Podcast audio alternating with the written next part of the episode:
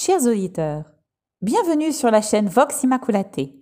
Votre nouvelle radio est là pour donner à la Vierge Marie Reine la possibilité de faire entendre sa voix au milieu de la cacophonie du monde des médias. Nous vous parlerons d'elle une fois par semaine, le samedi, afin de nourrir votre réflexion durant la journée. Ces lectures vous feront apprécier toute la richesse de la doctrine mariale, si peu connue de nos jours. Comme dit Saint Bernard, de Maria numquam satis. De Marie, on ne dit jamais trop, jamais assez. C'est pourquoi Vox Immaculate lui est entièrement dédié. Pour tous nos auditeurs, Vox Immaculate veut dire la voix de l'Immaculée, la voix de la Sainte Vierge Marie, conçue sans péché et mère de notre Seigneur Jésus-Christ. Nous assurerons que les textes choisis sont conformes à la doctrine traditionnelle de la Sainte Église catholique et romaine. Ave Maria. Fatima, lumière du ciel pour les temps derniers, par l'abbé Karl Stellin. Chapitre 5 13 mai 1917 Première apparition de Notre-Dame de Fatima. Avant d'entrer en présence de Notre-Dame et de réfléchir sur ses interventions admirables pour nous sauver, nous, ses enfants bien-aimés, nous devons d'abord être conscients que nous entrons dans un monde spirituel ineffablement saint, pur et délicat. Saint Maximilien Kolb a exprimé ceci avec beaucoup de profondeur. Quand vous vous apprêtez à lire sur l'Immaculée, n'oubliez pas que vous entrez alors en contact avec un être vivant, pur, immaculé. Les mots que vous lisez sont incapables d'exprimer qui elle est, car ce sont des mots humains tirés de concepts humains qui présentent tout seulement dans une perspective terrestre, alors que l'Immaculée, n'appartenant qu'à Dieu, vit à un niveau qui dépasse infiniment tout ce qui l'entoure. En outre, reconnaissez honnêtement que seul sans son aide, vous êtes incapable de savoir quoi que ce soit sur elle, et par conséquent, vous ne pouvez vraiment l'aimer que si c'est elle qui vous éclaire et vous attire dans le cercle de ceux qu'elle aime. Si cela est vrai pour ce que nous lisons sur elle, qu'en sera-t-il quand nous serons en sa présence, quand nous entendrons sa voix, quand nous la verrons telle qu'elle est? Fin de citation. Une seule réflexion préliminaire vient à l'esprit. Nous ne devrions pas lire le récit des apparitions pour rappeler un simple point d'histoire, comme si Fatima n'était qu'une rencontre entre la mère de Dieu et trois enfants. Les voyants ne sont jamais que des instruments choisis par elle pour être des canaux et transmettre son message. Ils sont aussi des êtres particuliers auxquels Notre-Dame confie le message qu'elle destine à tous les hommes. Ces paroles doivent nous aller droit au cœur, comme si nous avions été personnellement présents à la Cova d'Aéria en 1917. Voici l'histoire donc de la première apparition écrite par sœur Lucie. En haut de la pente de la cova d'Aéria, je jouais avec Jacinthe et François. Soudain, nous aperçûmes ce qui semblait être un éclair. Nous ferions mieux de rentrer, dis-je à mes cousins. Nous pourrions avoir de l'orage. Oui, en effet, répondirent-ils. Nous commençâmes à descendre la pente, poussant les moutons vers la route. Nous nous trouvions à peu près à mi-pente, presque au niveau d'un grand chêne qui se dressait là, quand nous avons vu un autre éclair.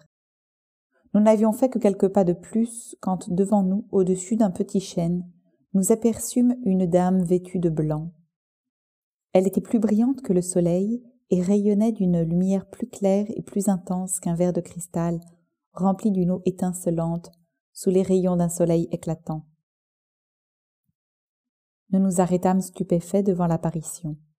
Nous étions si près, à quelques pas d'elle, que nous étions baignés dans la lumière qui l'entourait, ou plutôt qui rayonnait d'elle.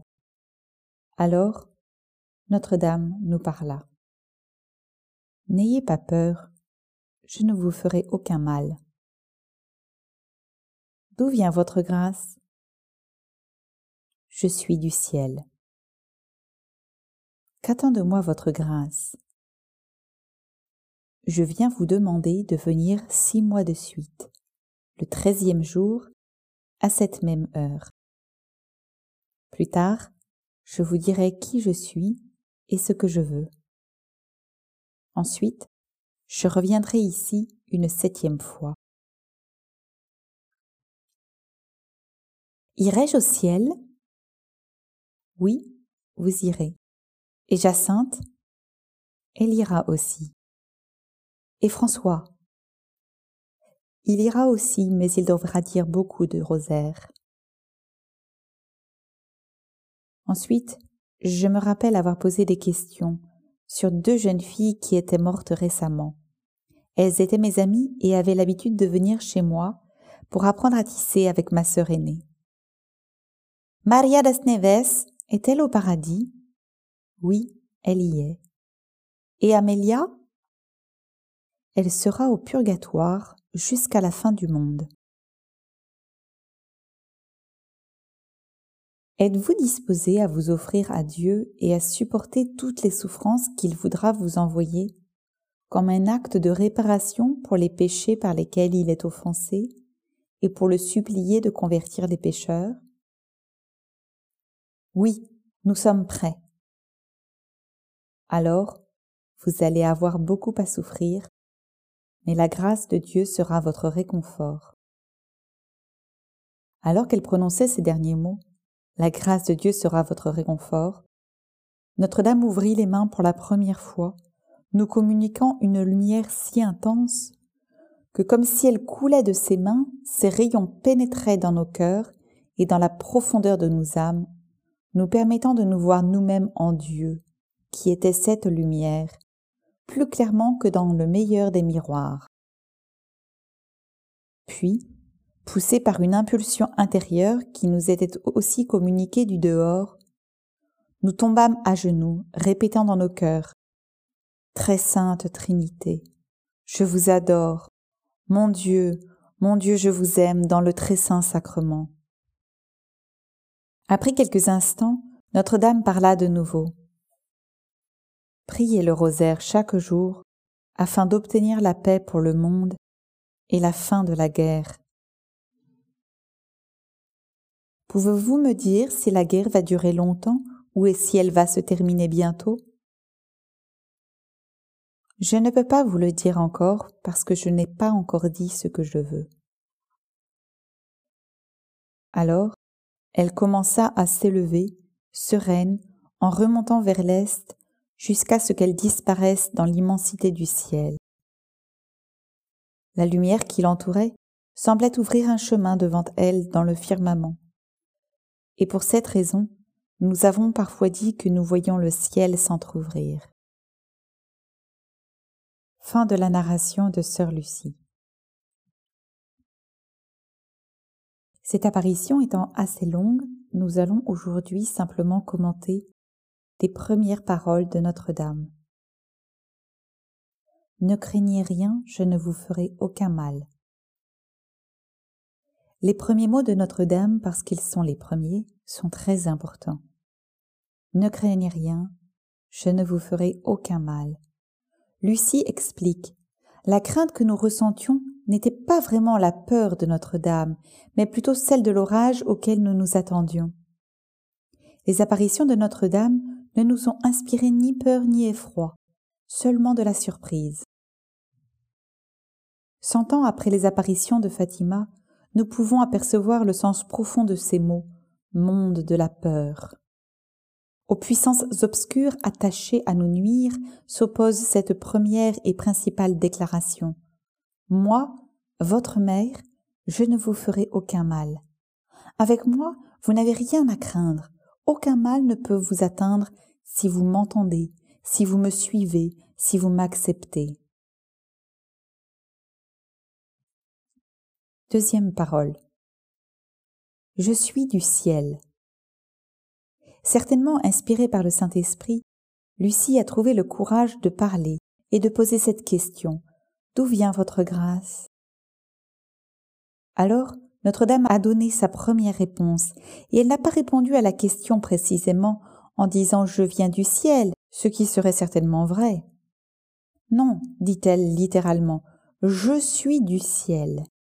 Dans son premier récit, écrit en 1922, Lucie écrit Je suis moi-même du ciel. En ces mots, nous trouvons déjà son mystère tout entier. Quand nous demandons aux anges et aux saints Qui êtes-vous, ô Immaculée? Elle répondra Je suis du ciel. Du ciel, c'est un écho de la prière du Seigneur, notre Père qui êtes aux cieux. Et de ce ciel, elle est, de tout son être et de toute sa personnalité. Maintenant, il est vrai, tous les êtres humains sont d'abord de la terre, enfants de parents humains. Mais au contraire, Marie est la seule dans notre lignée humaine à être une exception à la règle commune, étant d'abord et principalement du ciel avant d'être de la terre. Pourquoi? Parce que Dieu m'a choisi dès le commencement, avant même qu'il ait commencé à créer. J'ai été établi dans l'éternité et avant que la terre ne fût créée. Les abîmes n'existaient pas encore et j'étais déjà conçu. J'étais à ses côtés comme le maître d'œuvre. La raison de l'être de Marie est immergée dans le mystère de Dieu. Sa vie sur terre sera la seule expression visible de son Je suis moi-même du ciel. Son essence, ses racines, son intimité profonde ne sont pas la création, mais le Créateur. Ce n'est pas le temps, mais l'éternité. C'est tout simplement le ciel. Elle ne vivra jamais pour autre chose que pour Dieu. De tout son être, elle sera seulement la fille du Père, la mère du Fils, et le temple et l'épouse du Saint-Esprit. Je suis elle n'a pas dit je viens de, mais je suis. C'est en quelque sorte l'autodéfinition d'elle-même. Mon être, mon identité, mon moi, c'est être du ciel. Alors, le ciel, c'est la vie éternelle, c'est la sainteté, la lumière sans ténèbres, la paix éternelle et la plénitude de la perfection. Tout y est sans tache et immaculé. Par conséquent, cette auto-présentation est un écho fidèle de sa réponse à la demande de Bernadette. Qui êtes-vous? Je suis l'Immaculée Conception. Il y a encore un autre détail à considérer. À proprement parler, Dieu seul peut dire je suis, parce qu'il est lui. Si les créatures disent je suis, elles veulent dire j'ai. Personne ne dira raisonnablement je suis la vie, mais seulement j'ai la vie. Je suis la vérité, non, mais je dis la vérité. Je suis signifie pleine possession. Je suis signifie que je suis le principe de ce que j'ai. Par conséquent, seul notre Seigneur, parce qu'il est Dieu, peut dire Je suis la résurrection et la vie. Avant qu'Abraham fût, je suis. N'est-ce pas alors exagéré et même inconvenant que Marie dise à Lourdes Je suis l'Immaculée Conception? Et à Fatima Je suis du ciel? Il en serait ainsi si elle parlait de son propre être créé, qui n'est strictement rien. Si Dieu lui permet de se présenter de cette manière, c'est qu'elle a en elle quelque chose d'essentiellement divin. En effet, étant pleine de grâce et libre de tout péché, Marie a reçu en plénitude le don du Père et du Fils, l'Esprit Saint, envoyé par Dieu dans nos cœurs. Le Saint-Esprit demeure si totalement en elle que rien ne lui reste d'elle-même parce qu'elle est tout à Dieu. Toutes ses pensées, ses paroles, ses actions sont davantage les pensées, les paroles et les actions du Saint-Esprit que d'elle-même. Elle peut donc dire véritablement Je suis. Pour terminer cette première partie, écoutons ce que saint Maximilien Kolb explique de ce mystère admirable. Elle est unie d'une manière ineffable à l'Esprit Saint parce qu'elle est son épouse. Mais cela est vrai pour elle dans un sens incomparable et plus parfait que lorsque ce terme est appliqué aux autres créatures. De quel genre d'union s'agit-il? C'est avant tout intérieur. C'est l'union de son être véritable avec l'être du Saint-Esprit. L'Esprit Saint habite en elle, il vit en elle dès le premier instant de son existence, et il en sera ainsi dans l'éternité. En quoi consiste cette vie dans l'Esprit Saint?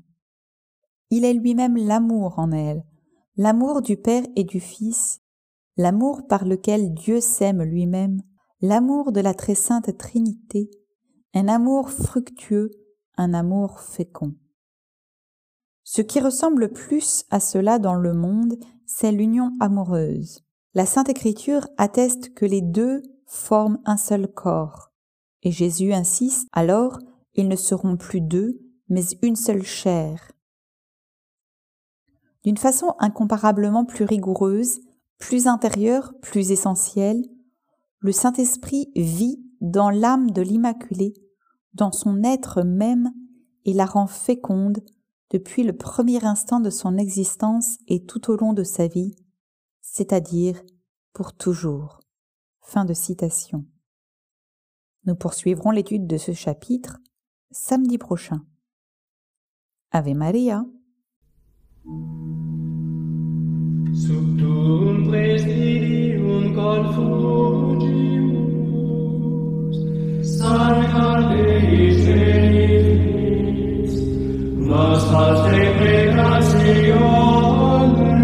ne despicias